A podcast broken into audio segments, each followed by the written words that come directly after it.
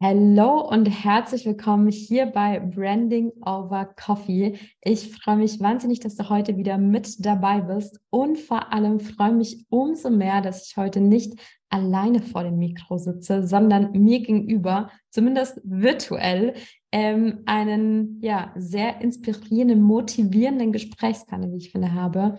Walter App darf ich heute in meinem Podcast begrüßen oder wie er sich selbst auch nennt, Schreibsuchti.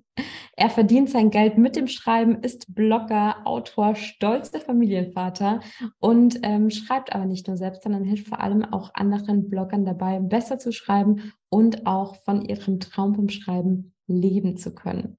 Ich persönlich verfolge ihn schon einige Zeit mittlerweile, lese auch regelmäßig äh, seinen Newsletter. Ich glaube, neben dem Newsletter von Tim Lielhausen, einer der wenigen, die ich tatsächlich lese und durfte ihn aber auch dieses Jahr bereits persönlich, beziehungsweise nicht dieses Jahr, wir haben ja schon Januar letztes Jahr persönlich auf einer Vacation in Berlin zum ersten Mal persönlich treffen.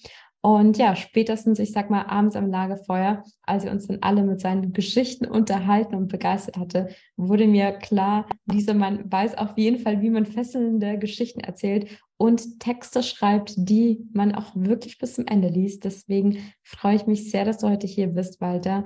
Ähm, und ja, heiße dich herzlich willkommen bei mir. Vielen Dank, Claudia, für das tolle Intro, ja, und dass ich dabei sein kann. Und ja, Lagerfeuer, das ist mein Ding. Das hat man auf jeden Fall gemerkt. Äh, wir gehen auch später nochmal auf diesen Lagerfeuermoment ähm, ein. Jetzt am Anfang würde ich mich erstmal interessieren, du hast ja als freier Journalist damals angefangen, hast danach als Freelancer Texte geschrieben. Heute verdienst du eben, wie gesagt, mit deinem Blog Geld. Das heißt, Texte, Sprache spielte schon immer eine große Rolle bei dir. Zum Start in das Interview, verrate uns doch mal deinen Tipp Nummer eins, wie schaffe ich es denn, dass meine Kunden meine Texte wirklich bis zum Ende lesen? Oder überhaupt anfangen zu lesen? Mhm. Ich habe da so eine einfache Formel entwickelt. Ich will es merken, im Laufe des Interviews werde ich immer wieder auf allerhand so Formeln und Abkürzungen kommen, weil es hilft mir selbst, ne? weil in, mein, äh, in meinem kleinen Gehirn die Sachen dann immer wieder abzurufen, ne? weil das sind für mich so alles Gedankenstützen, damit ich es nicht vergesse weil ich finde, das menschliche Gehirn hat gewisse Muster und diese Muster speichere ich mir dann immer ab, damit ich darauf zurückgreifen kann. Und eins dieser Muster, um, damit der Mensch zu Ende liest, habe ich die YYP-Formel genannt oder YYP. Das YYP steht für Yes, Yes, Promise. Was heißt das? Das heißt, ich hole den Leser erstmal ab mit einem Yes, indem ich ihn frage, möchtest du wissen, wie du es schaffst, dass Menschen deinen Text bis zu Ende lesen? Und du hast es satt, für seine Texte drei Stunden zu brauchen, die du eigentlich in 30 Minuten schreiben könntest. Dann liest bis zum Ende, dann zeige ich dir einen einfachen Trick, wie du in 15 Minuten was entwickeln kannst, ohne dir, ohne dass es sich anfühlt wie eine Geburt. So. Das ist die YYP-Formel. Was habe ich gemacht? Ich habe ein Yes abgeholt und zwar eine Frage gestellt, wo ich weiß, das interessiert den Leser. Er sagt, er nickt innerlich und sagt Ja. Dann stelle ich eine zweite Frage, um noch weiter in die Tiefe und einen weiteren Vorteil zu fragen, möchtest du diesen Vorteil haben? Dann sagt er auch wieder innerlich, ja, schon zwei Yeses habe ich. Und was ich dann mache als dritten Schritt ist ein Promise. Ich gebe ein Versprechen ab, indem ich sage, ja, dann liest bis zum Schluss, dann erhältst du Vorteil, das, das und das. Und das mache ich eigentlich bei sehr vielen Artikeln, Podcasts, YouTube. Also überall, wo ich Content mache, mache ich die YYP-Formel, wenn mir gerade nichts Besseres einfällt. Aber das ist halt zuverlässig. Ne? Das ist so, sage ich mal, 80-20. Ne? Also 80 Prozent der Fälle funktioniert es. Und das ist einfach super effektiv, weil, warum ist das wichtig, dass du mit einem Yes anfängst? Weil sobald du mit einem No anfängst, also wo sich der Leser denkt, nee, glaube ich nicht oder will ich nicht oder interessiert mich nicht oder dem kann ich überhaupt nicht zustimmen, wenn du mit einem No einsteigst, dann hast du den eigentlich schon verloren, den Leser. Ne? Das ist deshalb Verkäufer in einem Autohaus, die begrüßen dich und sagen immer etwas, wo du nickst, wo du zustimmst. Und die sagen, wenn draußen die Sonne scheint, oh, heute ist aber ein schön sonniger Tag ist banal, ist offensichtlich, aber was sie damit tun, ist, dass du nickst und sagst ja. Ne? Und dann äh, sagen die noch irgendwas, oh, ne? sie haben da aber ein schönes Auto ausgesucht und dann nickt er auch nämlich ja. ja natürlich, ich meine, Menschen sind immer zustimmend zu Lob. Und was er dann macht, dann gibt er den Versprechen ab und dann sagt er, ja, und heute schauen wir uns mal an, was wir für sie tun können und, und, und. Ne? Also eigentlich immer dieselbe Technik. Du holst die Menschen mit zwei Ja's ab, sodass du sie innerlich für dich gewonnen hast und dann gibst du ein Versprechen ab und natürlich, um damit das Versprechen eingelöst wird, muss er bis zum Ende lesen. Das ist der mhm. Trick. Super, super cooler Tipp schon mal am Anfang. Was mich jetzt noch interessieren würde, hat es denn einen Grund, warum es ausgerechnet zwei Jahre sind?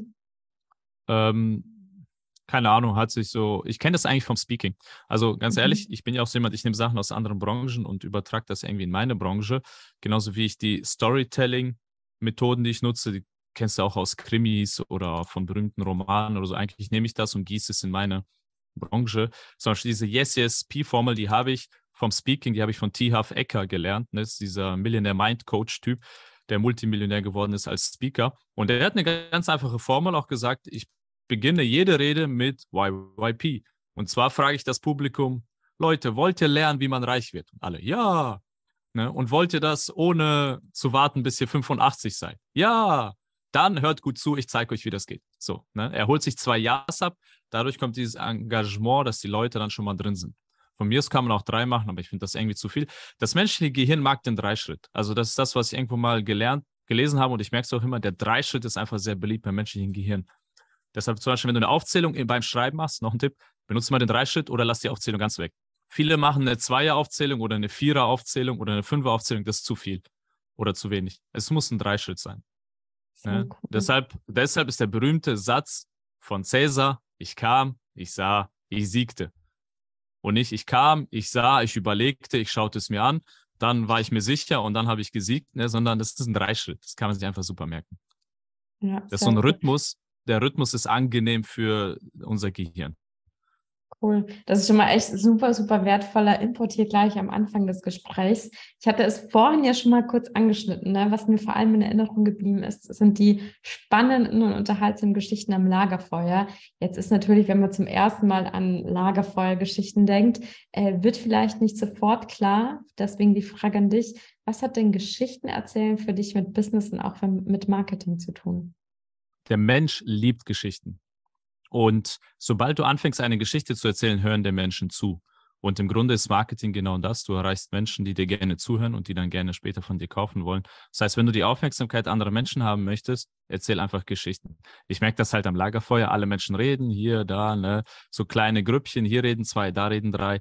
Und wenn du anfängst, eine Story zu erzählen, dann wird es plötzlich leise und alle hören zu.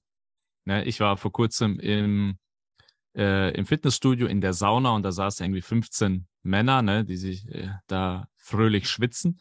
Und ich habe dann angefangen, auch eine interessante Story erzählen über äh, eine Suchtforscherin, die so verschiedene Dopamingeheimnisse herausgefunden hat. Und ich merke, wie es plötzlich in der gesamten Sauna leise wird und alle mir zuhören. Ne? Und dann habe ich den Leuten einfach gesagt, Leute, holt euch dieses Buch, daher habe ich die Story, ne? Also ist nicht von mir. Und, und manche so, ah, okay, schreibe ich mir gleich auf und so, ne? Also wenn du eine Story erzählst, hören die Leute zu. Warum? Das menschliche Gehirn denkt in Bildern und Stories erzeugen Bilder. Und deshalb ist es wie, äh, wie die Faust aufs Auge. Es passt einfach fürs menschliche Gehirn. Wenn du in Bildern sprichst, wenn du in Geschichten erzählst, dann hören die Menschen zu. Der Mensch ist darauf programmiert. Ja, wenn wir das meistverkaufte Buch aller Zeiten, die Bibel, ganz viele Geschichten über das Volk Israel und so weiter. Ne? Keine Zahlen, Daten, Fakten, sondern ganz viele Geschichten, was passiert, dann ist der dahin gegangen und so. Weil das menschliche Gehirn sich so die Sachen besser merken kann, verarbeiten kann. Wir sind einfach so gemacht und wer sich weigert, das zu akzeptieren und dem Menschen mit Zahlen, Daten, Fakten kommt, ja, der muss sich nicht wundern, wenn er ignoriert wird. Mhm. Sehr schön nochmal gesagt, auch mit coolen Beispielen jetzt, ne? Man merkt schon alle, die auch jetzt hier zuhören, auch du, indem dass du antwortest, baust du gleich wieder eine Geschichte ein, ähm, die das Ganze dann verständlicher macht. Würdest du sagen, das ist auch sozusagen ähm, das oder ein Erfolgsgeheimnis, wie du es eben schaffst, langweilige oder auszusprache Marketingbotschaften wirklich in, in spannende Dinge zu verwandeln oder Geschichten zu verwandeln? Es gibt keine langweiligen Themen, es gibt nur langweilige Menschen, die das Thema vorstellen. Das kenne ich aus meinem Geschichtsunterricht. Also ich war damals Geschichte begeistert. Ich habe freiwillig in meiner Freizeit Geschichtsbücher gelesen über den 30-jährigen Krieg, 100-jährigen Krieg und so. Und dann habe ich einen Geschichtslehrer bekommen, der war so langweilig, der war richtig langweilig. Und dann habe ich das Interesse an Geschichte verloren. War das Thema schuld? Nein, es war der Lehrer, der hat es einfach schlecht präsentiert, der war mega langweilig. Und dann später in der Oberstufe habe ich Geschichte LK genommen und da war dann wieder ein super Lehrer, mit dem es viel Spaß gemacht hat und so weiter und so fort. Und da habe ich gemerkt, hey, es liegt gar nicht am Thema, es liegt an dem Lehrer. Und das gleiche merke ich bei Inhalten. Es liegt nicht an den Inhalten, sondern an demjenigen, der sie präsentiert. Ist vielleicht eine harte Wahrheit, nicht alle wollen das wahrhaben. Manche sagen, ich habe eine langweilige Branche, ich bin Zahnarzttechniker, was soll ich machen? Ja, ähm, es gibt keine langweiligen Branchen, weil auch als Zahnarzttechniker kannst du sehr spannende Geschichten erzählen, ne? wie du mal einen Apparat geliefert hast, ne, der dann äh, beim falschen Kunden angekommen ist, wie du dann eine Woche lang das Ding gesucht hast und so weiter. Wenn du es interessant erzählst, werden die Leute zuhören. Du kannst erzählen, ne, wie der falsche Zahn gezogen wurde aus Versehen, weil der falsche Apparat da genutzt wurde oder so. Ne? Also, ne, wir kennen es von Mr. Bean, wie er zum Zahnarzt geht. Mega lustig. Ne? Eigentlich Zahnarztbesuch sehr langweilig, aber Mr. Bean hat es geschafft, was Lustiges draus zu machen. Das ja. ist der Trick, dass man Entertainment mit seiner Branche verbindet. Und das geht so ziemlich in jeder Branche. Wenn du, äh, keine Ahnung, bist Berater für äh, Salesforce oder für SAP, Ne? Wenn die Leute das schon hören, so, oh ne, Berater für SAP, das ist alles so technisch und so, ne? Und ach, keine Ahnung. Wenn du einfach nur Geschichten aus deinem Alltag erzählst, so Pleiten, Pech und Pannen, ne? Wie du da gekommen bist, da war ein System, ne? Da ist der Server explodiert oder keine Ahnung, äh, Kabel ist verbrannt, weil die Leute das da total schlecht angeschlossen Einfach so lustige Geschichten aus deinem ITler-Alltag oder so, dann werden die Leute zuhören, weil die das mögen. Und das ist, denke ich, auch ein großer Erfolgsfaktor auch von Schreibsucht. Ich erzähle gern Geschichten. Und auch weil Menschen einfach gerne zuhören. Und alle großen Brands, die ich kenne, die erzählen ja auch Geschichten. Ne? Also, weil die Menschen das mögen, die verbinden sich, die hören zu. Also, und da kommen wir zum nächsten Tipp. Was ich mache, ist immer blutiger Content, nenne ich das. Das Konzept blutiger Content ähm, habe ich von James Altucher. Und zwar sagt er, what bleeds, that leads. Ähm, und zwar, wenn du dein Herzblut ausschüttest, hören dir Menschen zu und dann leitest du mit deiner Meinung. Dann bist du jemand, der sofort die Führungsrolle übernimmt und der Meinungsführer wird, wenn du bereit bist, dein Herzblut auszuschütten. Weil 99 Prozent der Menschen haben Angst, etwas Peinliches über sich zu offenbaren. 99 Prozent der Menschen haben Angst, irgendwas Peinliches zu erzählen oder eine intime Geschichte zu erzählen. Deshalb bleiben sie alle oberflächlich und deshalb sind sie alle gleich und austauschbar. Sobald dann aber jemand kommt und sein Herz ausrollt, zu einem gewissen Grad, ne, wie du es gerade schaffst, hören ihm die Leute zu. Ein Beispiel ist, ich erzähle immer gerne die Geschichte, wie ich aus dem Fitnessstudio rausgeschmissen wurde. Ne? Also ne, ich wollte ein Probetraining machen und ich hatte kein Bargeld dabei. Und ich wusste gar nicht, dass das Probetraining Geld kostet. Ich dachte, es ist wie immer, man kommt einfach rein. Und dann stehe ich da mit Tasche, richtig happy, wollte mitmachen und dann sagen, nö, kommst hier nicht rein, kostet Geld. Kann man mit Karte zahlen? Nein. Ja, und dann habe ich meine Sachen still und leise gepackt und wieder, bin wieder abgehauen. Und ich habe mich gefühlt wie so ein Straßenköter, der vor die Tür gesetzt wurde. Ne? Also voll die peinliche Situation. Eine einfache Google-Suche hätte es mir vielleicht erspart, ne? dass ich dann erfahren hätte, dass das Geld kostet. Und dann habe ich auch verstanden, da habe ich daraus eine Lektion gemacht, eine Story. Und die Story benutze ich immer, um zu sagen, Leute, filtert eure Kundschaft. Was das Fitnessstudio nämlich gemacht hat, die filtern die Schnorrer raus. Ja, sie filtern die ganzen Schmarotzer raus, die einfach nur sechsmal ein Probetraining machen wollen. Und das ist eine mega wichtige Lektion für mich gewesen, wo ich verstanden habe, hey, ich muss die Leute filtern. Nicht jeder darf bei mir Kunde werden. Und das Gleiche sage ich meinen Leuten dann auch, Leute, filtert eure Kunden raus, lockt nur die an, die ihr wirklich haben wollt und schmeißt die Schnorrer und Schmarotzer raus. So, und das ist halt so eine Story, die irgendwie peinlich ist, aber irgendwie auch wiederum die Leute was daraus lernen können. Und dann hören die Leute zu. Ne? Das ist ja nicht blutiger Content. Also lass dein Herzblut irgendwie raus, erzähl was Peinliches und das funktioniert. Das ist ein richtig, richtig cooler Tipp. Auch hier ähm, wieder verbunden mit einer Story, sodass man ihn sich auf jeden Fall merken kann. Äh, Finde ich richtig cool. Und ist tatsächlich auch immer das, was ich bei mir meinen Kundinnen äh, super gerne rate, genau das zu machen, im Alltag zu beobachten. Was erlebst du als Expertin jeden Tag und wie kannst du das mit deinem Thema verknüpfen? Was ich sehr häufig beobachte, deswegen die Frage an dich, ist, dass es sehr vielen schwerfällt, diese Geschichten bei sich selbst zu finden. Das heißt, äh, viele haben dann das Gefühl, bei mir ist heute gar nichts passiert oder ich erlebe nichts. Wie schaffe ich es denn, selbst wenn jetzt zum Beispiel nur ein ganz normaler Tag war, trotzdem diese Geschichten, aus denen du dann auf einmal so krasse Learnings ziehst, da wirklich auch Geschichten zu entdecken und die ja dann auch wirklich gut mit meinem Thema zu verknüpfen? Hm, es sind zwei Dinge. Erstens, man muss lernen, das Auge dafür zu schulen, solche Dinge zu sehen. Ne, das ist ein ganz berühmtes psychologisch psychologisches Phänomen, keine Ahnung, wie das heißt. Das ist, sobald du gelernt hast, auf etwas zu achten, dann siehst du es auch besser. Ne? Wenn du dir einen roten VW Polo gekauft hast, siehst du plötzlich viel mehr rote VW Polos, weil du ein Auge darauf geschult hast, dieses Auto zu sehen.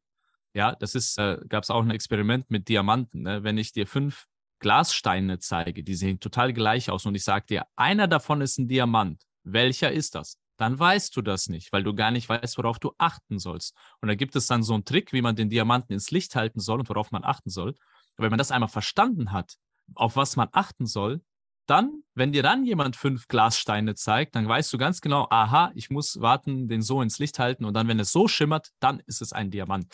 Ne? Also da, weil ich gelernt habe, auf das zu achten, auf was ich achten muss, was ich brauche. Und das heißt, man muss sein Auge schulen und überall Stories sehen. Ich sehe in allem eine Story. Wenn ich S-Bahn fahre, ist das für mich eine Story. Ja, wenn mir gegenüber jemand sitzt, der da ähm, erstmal äh, äh die Maske falsch aufhat oder so in der Bahn. Ne? Und daraus kann man auch eine Story machen. Äh, jemand äh, streitet sich da mit, mit seinem Kind. Das Kind will den nicht auf die Mutter hören und läuft weg in, im Zug. Ist auch lustig. Oder im Flugzeug sitzt du neben einem Kind, das irgendwie elf Stunden durchgeschrien hat. Ne? Auch eine interessante Story, die man stricken kann. Einfach aus allem kann ich machen. Und wenn ich einen ganz langweiligen Büroalltag habe, wo gerade nichts passiert, die letzte Woche habe ich unterm Stein gelebt, ich habe keine Story, die ich erzählen kann, dann kommt Methode Nummer zwei, was sehr, sehr wichtig ist. Ich, das ist mein Swipe-Fall, mein Story-Swipe-Fall. Das heißt, ich sammle Geschichten von anderen Leuten auch, Anekdoten. Ja, ich habe einen Google-Doc, das heißt 300 benannt nach dem berühmten äh, spartanischen Film 300. Das, sind, das Ziel ist halt, das sollen 300 Stories sein, um die Welt zu knechten, um zu besiegen. Ne? Also egal was kommt, wir haben immer eine Story. Und da sind Anekdoten, Geschichten und interessante Situationen drin von berühmten Menschen. Mohammed Ali, Will Smith, ähm, äh, Albert Einstein, äh, Thomas Alva Edison, von allerhand Leuten verschiedene Geschichten, Mozart und so weiter. Und wenn ich nichts Persönliches habe, was ich erzählen kann, erzähle ich eine Story von denen. Ne, zum Beispiel die Entstehung von Hagen Dash, ne, dieses berühmte Eis in, in, Amerika, von dem viele Amerikaner glauben, dass es aus Europa kommt. Aber es wurde in New York von zwei Polen erfunden. Und die haben zum Beispiel den Umlaut nur eingebaut, weil sie wussten, die Amerikaner denken, sobald ein Umlaut drin steht, ist es aus Dänemark und damit ist es aus Europa und damit steht es für Qualität. Und damit, also ein Großteil der Amerikaner glaubt immer noch, dass Hagen Dash ein europäisches Eis ist. Aber das kommt aus New York. Ne? Und ähm, das ist so eine Story, die kannst du dann erzählen, indem du sagst, arbeite mit Assoziation. Ne? Die Amerikaner assoziieren das Ä, den Umlaut, mit Europa. Und Europa assoziieren sie mit Qualität. Das hat Hagen Dash ausgenutzt. Bedeutet eigentlich gar nichts. Also ist ein fiktiver dänischer Name. Ne? So, und diese Assoziation hat Hagen Dash genutzt und deshalb ist das Learning daraus, arbeite mit Assoziationen, die bereits im Kopf existieren. Ne? Also knüpfe da an, wo das, was schon in deinem Kopf deines Lesers schon da ist. Das ist so eine Story, die man erzählen kann. Ist nicht persönlich, kommt nicht von mir, aber ist ein Learning interessant. Ja, und davon habe ich einen Swipe-Fall. Also Swipe-Fall kommt auch aus der Werbetexter-Branche. Ne? Das ist so eine, damals hatte man so richtig fette, noch diese Karteiboxen oder diese Ordner, wo man dann Werbung abgeheftet hat, geswiped hat und dann konnte man sich die Werbung der Konkurrenz angucken und sich inspirieren lassen. Daher kommt das. Und ich swipe so ziemlich alles. Ich swipe Story, also ich sammle und speichere Stories, Anekdoten, Witze äh, und kuriose, interessante Fakten und aber auch Artikel, Ideen und Überschriften. Das sind so all die Dinge, die ich swipe und deshalb habe ich nie eine Schreibblockade oder Ideenblockade oder was auch immer, weil ich gerade wenn ich nichts, nichts Persönliches habe, kann ich auf dieses Swipe-File zurückgreifen. Also das ist Punkt Nummer zwei. Erstens, lerne, schule dein Auge, überall Stories zu sehen. Und zweitens, wenn du wirklich gerade nichts Persönliches hast, erzähl eine Story von Mozart oder Beethoven. Ne? Ich mag die Stories, die Anekdoten über Beethoven. Und dann schlag eine Brücke in deine Branche, was eigentlich immer geht. Das ist die Kunst des Brückenschlagens. Können wir gleich drüber noch sprechen. Und äh, dann hast du eigentlich immer was zu erzählen. Sehr cool.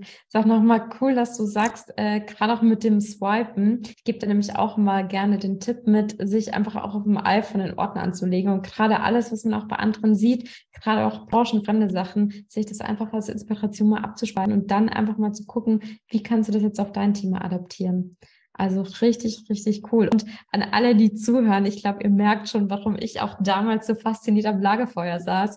Äh, denn ich glaube, Walter, ich könnte stundenlang auch hier äh, heute zuhören. Und ähm, ich merke jetzt schon, die Zeit reicht gar nicht aus, dir alle Fragen zu stellen, die ich gerne wissen möchte. Was mir aber gerade noch ähm, in den Sinn gekommen ist, als du auch darüber gesprochen hast, mit äh, Geschichten erzählen, man kann aus allem eine Brücke schlagen und so weiter. Gibt es denn in dem, was du im Marketing so beobachtest, auch Dinge, von denen du sagst, das sollte man auf gar keinen Fall machen? Also, wenn alles möglich ist, gibt es auch Dinge, die man vermeiden sollte? Ja, also ich nenne es Marketing-Inzest, sollte man nicht machen. Was ist Marketing-Inzest? Äh, das ist, wenn du einfach bei anderen Marketern oder bei anderen Unternehmen, die auch dasselbe Marketing machen wie du oder ähnliches Marketing, dass du da einfach abschreibst und dasselbe machst. Also wenn du siehst, oh, alle machen jetzt einen Weihnachtskalender, ne? Also im Dezember gibt es einen Adventskalender, ne? Immer diese Challenges und äh, ich mache auch einen.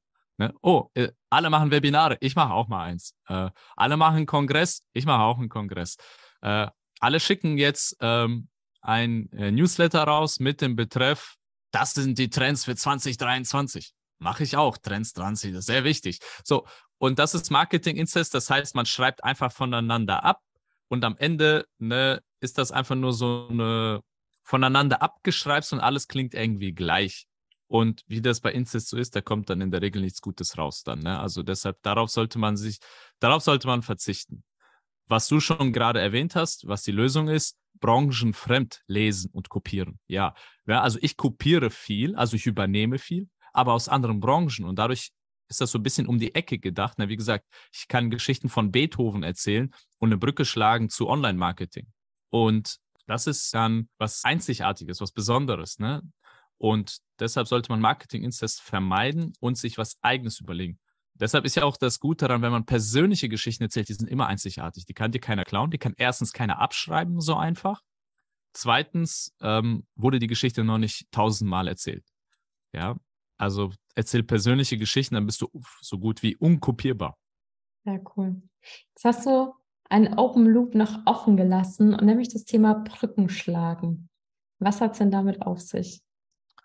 Brückenschlagen ist die Kunst oder die Fähigkeit, ähm, von jedem beliebigen Thema zu deinem Thema überzuleiten. Also eine Brücke zu schlagen zu so einer Art Moral von der Geschichte. Was will ich damit eigentlich sagen? So, und viele haben da Probleme und kommen da nicht weiter. Ne? Wenn die sagen, ja, okay, ich habe da eine interessante Story gefunden, ähm, bleiben wir bei Beethoven, ne? über Beethoven, wie der, der sah aus wie ein Penner, also so ein richtiger Landstreicher, ne? der hatte zerzauste Haare, äh, schmutzige, ungepflegte Kleidung, schlenderte durch die Gegend und wurde dann von einem Polizisten verhaftet. Und dann hat er dem Polizisten gesagt, hören Sie, ich bin Beethoven, ich bin hier Konzertmeister hier in Wien. Und dann sagt der Polizist, ich glaube Ihnen nicht, ein Lump sind Sie. So, und dann hat er den tatsächlich verhaftet und äh, sozusagen da in Untersuchungshaft gesteckt. Für Landstreicherei damals ne, war ja verboten und so. Und dann hat der Beethoven gesagt, ja, holen Sie bitte den, ähm, Direktor des, äh, der Konzerthalle oder so, der kennt mich persönlich. Ne, damals gab es ja keine Fotos, keine Ausweise oder so, ne, kein Internet, googeln, sie, sieht Beethoven wirklich so aus, ging nicht. Und dann kam ja der Dirigent und hat gesagt, ja, das ist der Beethoven. Und dann wurde der freigelassen, hat dann sogar noch eine Kutsche bekommen und wurde dann in Ehren nach Hause kutschiert. Ne? So, das ist die Story, ne, dass Beethoven eigentlich zu Lebzeiten aussah wie so ein Penner, wie ein Landstreicher. Was ist das Learning daraus? Ich meine, denken sich die Leute, okay, wie schlage ich da jetzt eine Brücke zum Thema Online-Marketing oder Personal Branding? Ne? Also, und da der Trick ist, dass man eben hinten anfängt und sich zuerst überlegt, was will ich dem Leser eigentlich sagen?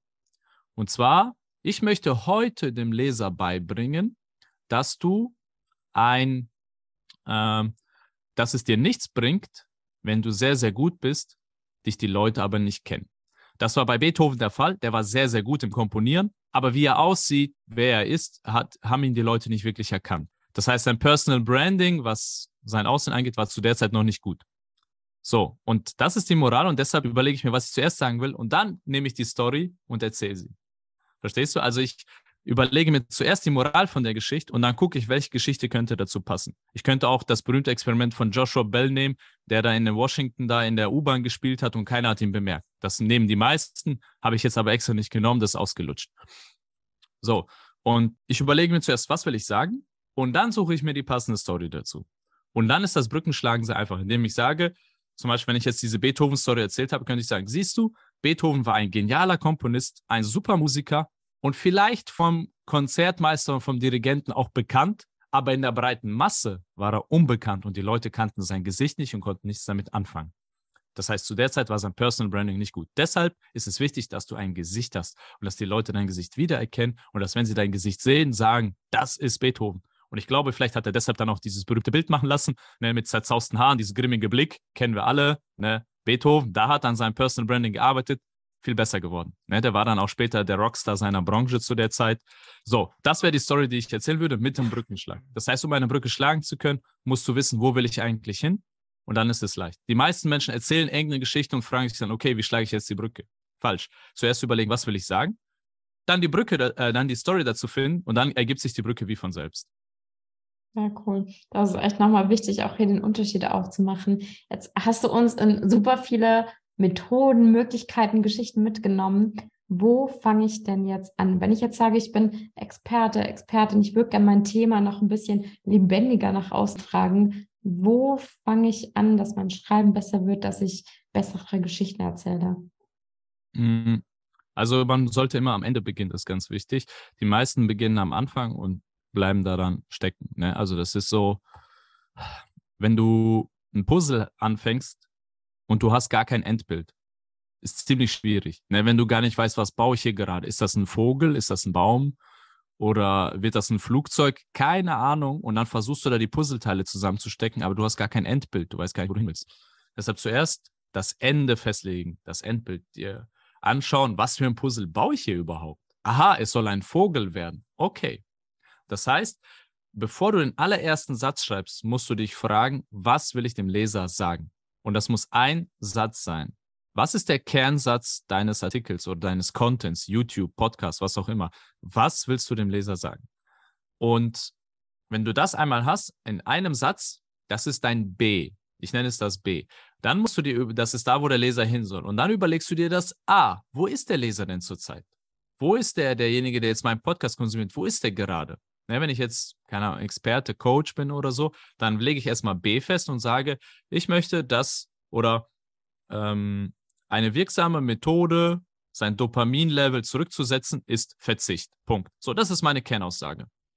Ist erstmal nicht besonders interessant, aber ist eine wichtige Kernaussage, dass Menschen das verstehen. Ne? Verzicht, um das Dopaminlevel wieder auszugleichen. Sagen wir, ich bin Stresscoach oder so, keine Ahnung. Das ist, habe ich mein B festgelegt. Da will ich den Menschen hinhaben, dass er das versteht, dass er zum Beispiel vielleicht vier Wochen auf seine Lieblingsdroge wie Kaffee oder so verzichtet oder Schokolade.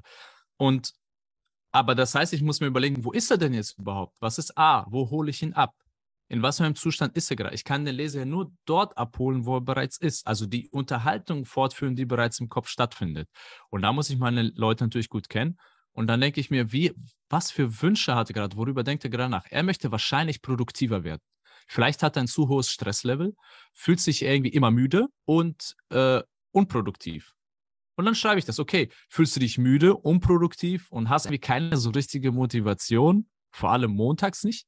Vielleicht liegt es ja an deiner Ernährung. Lass uns mal draufschauen. Und dann holst du ihn ab durch sein Verlangen und seine Probleme, zeigst dann die Ursache, was es sein kann, dass es die Ernährung sein kann, dass er wegen seiner Lieblingsdroge ein Unbalance hat von seinem Dopaminlevel und deshalb er so unmotiviert ist. Und dann sagst du ihm, die Lösung dafür ist Verzicht.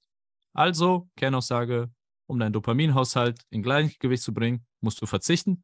Die Vorteile sind, bist ausgeglichener, bist motivierter, hast mehr Bock auf verschiedene Dinge und tada. Also das ist dieser gedankliche Schritt, den ich immer mache, bevor ich ein Wort schreibe, erst B finden und dann A finden und dann eigentlich A und B verbinden und dann flutscht es.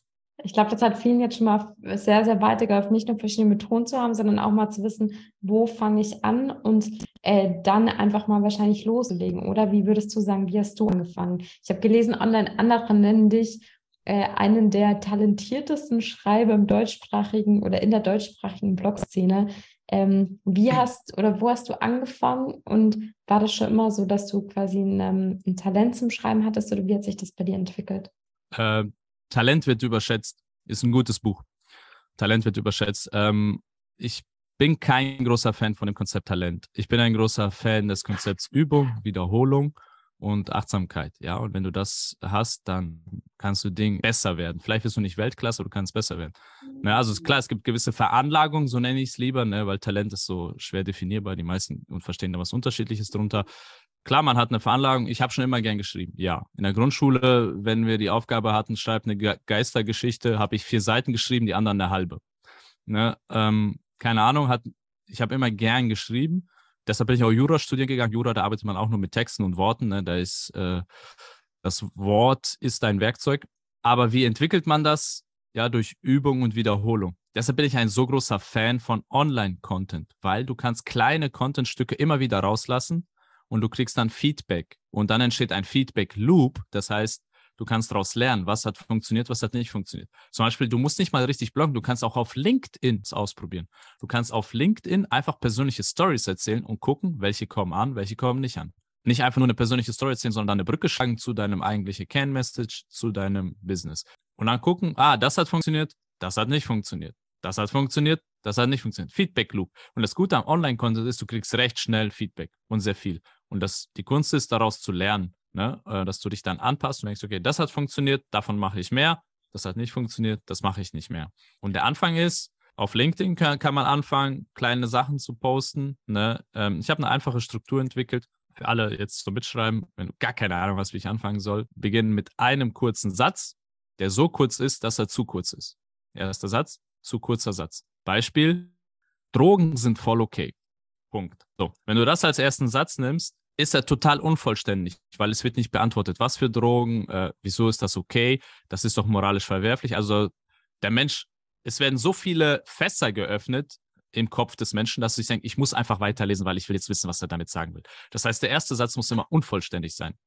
Nicht dieser wer, was, wo, wie, warum sofort im ersten Satz beantworten, sondern einfach nur Batz, ne, so was aufmachen. Wie du gesagt hast, ein Open Loop. Erstmal öffnen und dann hast du ihn und dann rollst du das Ganze auf. Also erster Satz so kurz, dass er zu kurz ist, also unvollständig ist. Ähm, kann auch grammatikalisch falsch sein. Ne? Ähm, also zum Beispiel das Verb weglassen. Das ähm, macht auch immer neugierig und dann sind die Sätze schön kurz. So, und dann rollst du das Ganze rückwärts auf und erzählst dann, was du damit meinst und dann schlägst du die Brücke zu dem, was du eigentlich sagen willst. So, das ist die Struktur. Und wie gesagt, fang auf LinkedIn an. Es gibt Seiten wie medium.com, da kannst du kostenlos dir ein Schreiberprofil öffnen. Ist zwar alles auf Englisch, aber da kriegst du auch Feedback. Da siehst du, welche Stories werden gelesen, was kommt gut an. Ähm, es gibt Facebook-Gruppen oder so, da kannst du auch sich ausprobieren, so kleine Posts machen und gucken, welcher Post hat die Leute so emotional bewegt, dass sie darauf reagiert haben und was hat die Leute total kalt gelassen, die haben gar nicht reagiert. Das sind alles so Learnings. Ne? Du kannst YouTube machen und merken, welche Videos werden kommentiert, welche werden geguckt. Warum werden sie nicht geguckt? War ich zu langweilig? Also ich finde, online gibt es so viele Möglichkeiten und eigentlich geht es nur darum, machen, rausschicken, also veröffentlichen, das ist wichtig, Feedback bekommen und daraus lernen. Und ich sag mal, 90 Prozent zu kriegen zu Beginn gar kein Feedback, weil da passiert nichts. Die Leute kommentieren nicht, die Leute antworten nicht, passiert in der Regel gar nichts. Das wiederum ist auch wertvolles Feedback. Es heißt, es hat sie nicht interessiert. Mhm, richtig spannend. Also so würde und, ich anfangen. Also habe ich auch ja. angefangen. Ich habe einfach ja. Blogartikel, ich habe Blogartikel veröffentlicht und ja. Alles, was du gesagt hast, lässt sich ja sowohl auf Blogs als eben auch, egal auf welchem Marketingkanal, wo ich als Expertin unterwegs bin, übertragen. Deswegen richtig, richtig spannend. Eine letzte Frage noch an dich. Gerade wenn ich jetzt nicht sage, ich möchte schreiben, lernen um des Schreibens willen, sondern ich möchte auch damit auf ein Business aufbauen. Wie wichtig oder was sind vielleicht für dich auch die entscheidenden Punkte mit Blick auf Positionierung und Branding, wenn es um Schreiben und Geschichten erzählen geht? Also, wenn du mit Schreiben Geld verdienen willst, ähm, oder meinst du jetzt, wenn ich Coach bin und ich möchte mit meinen Texten auch mehr Business bekommen, mehr Kunden bekommen? Genau. Oder genau, jetzt die Leute, die sich so ein Schreibbusiness aufbauen wollen. Das habe ich jetzt nicht ganz ähm, zweiter Zweiteres, Also, also wenn ne, du sozusagen Coach, Experte bist, genau. Ah, okay. Ja, also viele haben ja Angst, okay, ich schreibe jetzt allerhand Blogartikel und keiner wird sie lesen. Das ist auch wirklich so der Fall. Also ne, 90 Prozent, 95 Prozent äh, von all den Leuten, die anfangen, plötzlich Content zu machen, ihr werdet merken, den sieht irgendwie keiner, den liest keiner. Was würde ich machen und was rate ich auch all meinen Leuten? Du musst dorthin gehen, wo bereits ein Publikum ist. Das ist das Vorband-Prinzip. Stell dir vor, du bist eine junge Band, du kannst super gut spielen, spielst aber in der Gasse um die Ecke hinter der Pizzeria. Da interessiert sich nun mal keiner für deine Musik. Deshalb musst du dorthin gehen, wo bereits ein Publikum ist. Sagen wir, Coldplay macht ein Konzert und braucht eine Vorband. Eine Vorband ist wichtig, um das Publikum aufzuwärmen, die Leute aufzuheizen, damit schon Stimmung da ist, damit, wenn Coldplay auf die Bühne kommt, es sofort losgeht. Deshalb ist eine Vorband leistet einen wichtigen Beitrag zum Konzert. Dein Ziel muss es sein, Vorband von Coldplay zu werden oder Vorband von einer anderen Band, die schon ein Publikum hat. Das heißt, das Publikum ist schon versammelt, die Leute sind schon da und du nutzt einfach die Bühne, die schon aufgebaut ist und das Publikum, das schon versammelt ist. Wie machst du das jetzt im realen Leben im Marketing? Genau das, was wir gerade zum Beispiel machen, Podcast-Interviews. Ja, du gehst zu jemand anderem, der schon eine Show hat, der hat ja schon ein Publikum, der hat schon die Bühne. Da gehst du hin, bist nützlich wie eine Vorband. Ja, du lieferst Content, du äh, begeisterst das Publikum schon und dann hat der Host davon einen Vorteil, weil er hat neuen Content bekommen und du hast den Vorteil, du wurdest einem neuen Publikum gezeigt.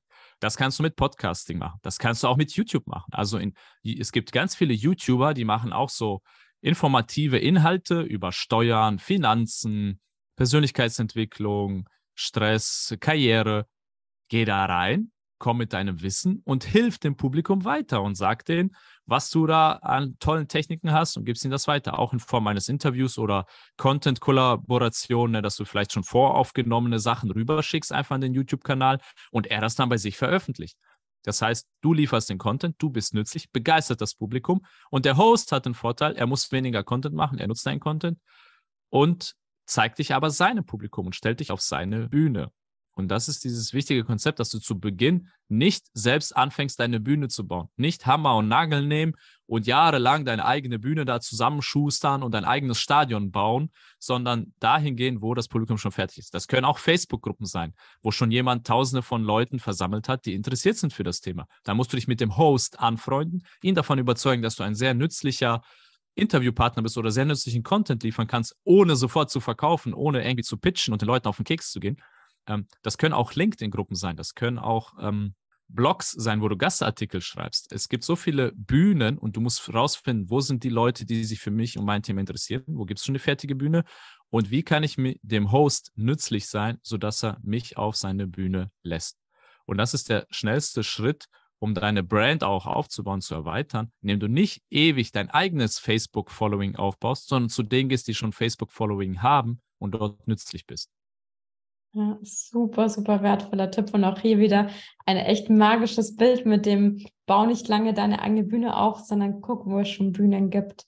Abschließende Frage, wie wichtig würdest du dann, dann sagen, damit das Ganze auch funktioniert, ist äh, Positionierung und Branding für den ganzen Prozess?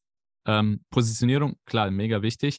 Bei mir hat die sich mit der Zeit so herauskristallisiert, aber ich habe mich nicht hingesetzt und gesagt, so jetzt mache ich Positionierung, sondern ich habe mich gefragt, was mache ich eigentlich anders oder was kann ich anders machen und was, also es war bei mir auch so Trial and Error und ich habe gemerkt, gewisse Arten zu schreiben kommen bei den Leuten besser an, beziehungsweise rufen mehr Reaktionen hervor. Und dann habe ich das einfach angefangen mehr zu machen und daraus meine Schreibstimme entwickelt. Und zwar habe ich gemerkt, ich habe so ein bisschen in mir, ich habe so einen Good Guy und einen Bad Guy in mir und ich habe gemerkt, wenn ich so den Bad Guy raushängen lasse, hören die Leute öfter zu. Ja, die mögen das einfach, wenn man so ein bisschen auf die Kacke haut, ein bisschen gemein ist, vielleicht jemand ans Bein pinkelt und äh, so ein paar gemeine Sachen sagt vielleicht. Dann hören die Leute auch einfach zu. Ist auch unterhaltsam. Und dann habe ich gemerkt, hey, ich kultiviere den Bad Guy in mir einfach und mache das zu meiner Schreibstimme. Und dann bin ich so ein bisschen zum Bad Guy of Blogging geworden, ne, in dem die Leute wissen, der Walter nimmt kein Blatt vor den Mund, ne, der Walter kann auch hier und da mal ein bisschen gemein sein und nimmt auch drastische Vergleiche hat auch keine Angst, Fäkalsprache zu verwenden all das Ganze. Ne? Und das ist halt so dieses Bad Guy, was ich dann so etabliert habe.